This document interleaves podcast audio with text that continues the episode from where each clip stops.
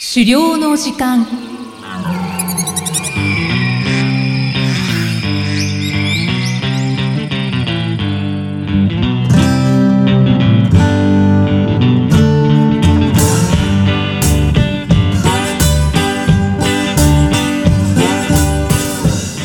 こんにちは、漁師の藤井久人です。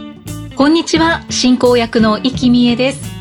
この番組では狩猟に関する様々なトピックをお話ししています藤井さん今回もよろしくお願いいたしますよろしくお願いします。さて今回は箱罠漁のその後のお話ですねはい。11月15日に始まった漁期なんですけれども、はいまあ、早いもので2月15日で終わりになりまして、はいで以前お話しして以降も引き続き思ったような、まあ、捕獲に至らない状態が続いていたんですけれども、うんうんまあ、その後もですね、残された期間、まあ、ダメ元でいいからっていう形で、まあ、これまでできていなかったようなことも、まあ、積極的に試していったので、まあ、終わるまでの間どんなことをしてきたかっていうお話をしていきたいと思います。わかりましたどんなことを試してみたんでしょうかそうですね、まず変えたのは、平日も仕掛けをセットし始めたってことなんですよね。ああはいで、それまでは、まあ、仕掛けを週末だけセットしていたんですけれども、はいまあ、カメラに映る、まあ、動物の様子とか見てると、まあ、やっぱりハクビシンのようにですね、なかなか出てきてくれない動物もいるので、はいまあ、週末だけセットしてですね、捕獲しようっていうのは、まあ、やっぱ確率的に結構無理があるなと思いまして、うーんで、前にもお話ししたように、まあ、設置した罠っていうのは毎日に見回りをする必要があるので、そうですねまあ、平日も朝早く見回りをしたりして、まあ、捕獲できた場合にですね、その後の対応の時間も確保できるようにっていうふうに、まあ、ちょっと調整をしてですね、まあ、そのように変えていき ました。ああ、もうまさしく狩猟の時間を増やしたんですね。そうですね。 すねえごい、あの、一日の中での、あの、漁師としての時間っていうのを、はい、まさに増やしたっていう対応をしました。はい。はい。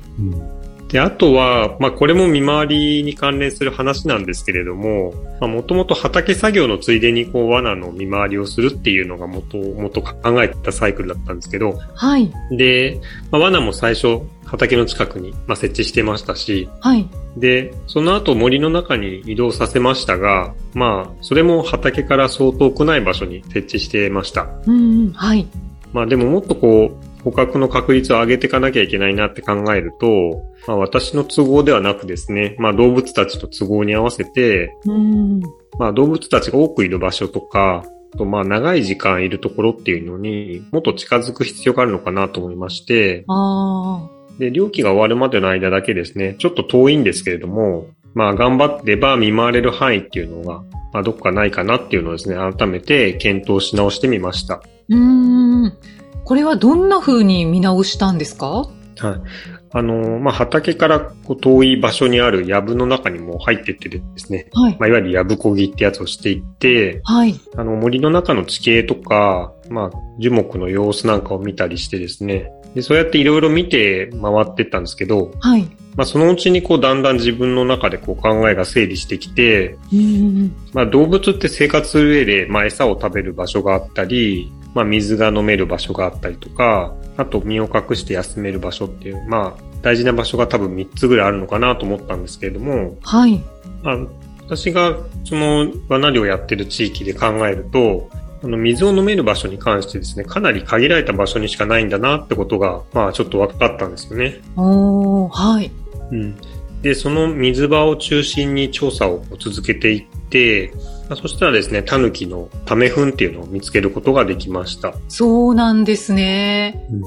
あの、前に少しお話ししていたタヌキのトイレみたいなものですね。そうですねはいはいはい。でまああまり綺麗なものではもちろんないんですけれどもはい。やっぱり見つけた時は、まあ、かなり嬉しかったですねうん。まあ自分なりの、まあ、仮説をこう立てて、まあ、試行錯誤を積み重ねてみたいなことをやっていって、まあ、こういった痕跡を探したっていうのは、まあ、前にもそんなお話ちょっとしましたけれども、はい。まあこういうのはタヌキに限らずですね、まあ資料全般でも適用できるような、まあプロセスっていうか考え方とか手法っていうかな、そういうものだと思うんで、そうですね。うん、まあそういうのを獲得していけてるなっていうのはちょっと嬉しかったですね。うーん、はい。うん。ただちょっと残念なことに、まあその場所っていうのは割とこう見通しが良い場所で、おーで、しかも時々人が近くを通るってことも分かったんですね。あまあカメラを設置してると人が映ったりするんで、あ、はい、はい。なので、ちょっとその場所での罠の設置っていうのは、まあやめることにしました。はい。うん。で、まあその代わりトレールカメラだけちょっと設置を続けてですね、まあどのくらいの頻度でタヌキが来てるのかなっていうのをまあしばらく観察してたんですけど、まあ、やっぱりはい時々来て、まあちょっと立ち止まったりしてる様子が見られたので、えー、あんまあやっぱり引き続きここの場所使ってるなっていうのは、はい、確認ができたりしています。うーん。でもね、毎日来てるってわけではどうやらないみたいで、ああ、そうなんですね。うん。うんまあ、その辺も、そういう修正なんだな、みたいなのも少し今回、あの、てっきりずっと毎日のように来るっていうもんなのかなって私は思ってたんですけど、はい。うん、少なくとも私が観察している場所は、そういう風にはなってないな、っていう風に、うーん。はい、見ていると思います。じゃあ、タヌキの習性なんでしょうかね。どうなんでしょうね。まあ、それもなんか、 いろんな人がいろんな、こう、観察の結果、まあ、実はそうでもないみたいなこともあるのかもしれないですし、うー。うんん、ななんとも断言はできないんですけど、うーん。うん、やっぱり動物相手というのは、なかなか難しいですね。そうですね。まあ、なんか気候によったりとか天気によったりとか、まあ、いろんな要素によってね、変わるかもしれないですしね。うん。うん。あとは、まあ、ちょこちょここの場所に来ているっていうことですけど、うん。罠は設置できなさそうですもんね。そうですね。やっぱり人目がつくところに設置するっていうのは、いろんな意味で、まあ、危険なので、そういうのは一旦避けておいています。はい。うん。なので森の中の時も、まあ、極力、あの人が、まあ、通る場所であっても見えないようなとこを意識しておくとか、はい。まあ、そういうのは、はい、気にしてやっています。うん。まあ、だけど、今回の話を聞いて、藤井さんがとても試行錯誤をして、うんで、学ばれてるところもたくさんあるんだなと思いました。そう、ありがとうございます。まあ、あの、やぶこぎした場所は結構いろいろあって、本当その試行錯誤の、なんていうんですか、時間はだいぶ長かったなと思うんですけど、う。うんん、まあ、一つ、まあ、料金の中でこういう形で自分なりになんか納得ができる、こう、発見ができたっていうのは良かったなと思うんですよね。まあ、逆に料金が終わってからもこういうのを続けていくっていうのが、あ今後も必要なんだろうなと、うん、思ってあ、ます。そうですね。観察を続けていくことですね。うん。ひとまずはお疲れ様でした。はい。ありがとうございます。さあ、この番組では資料に関するご質問や番組へのご感想をお待ちしています。メッセージはエピソードの説明文に記載の URL からお寄せください。藤井さん、今回もありがとうございました。ありがとうございました。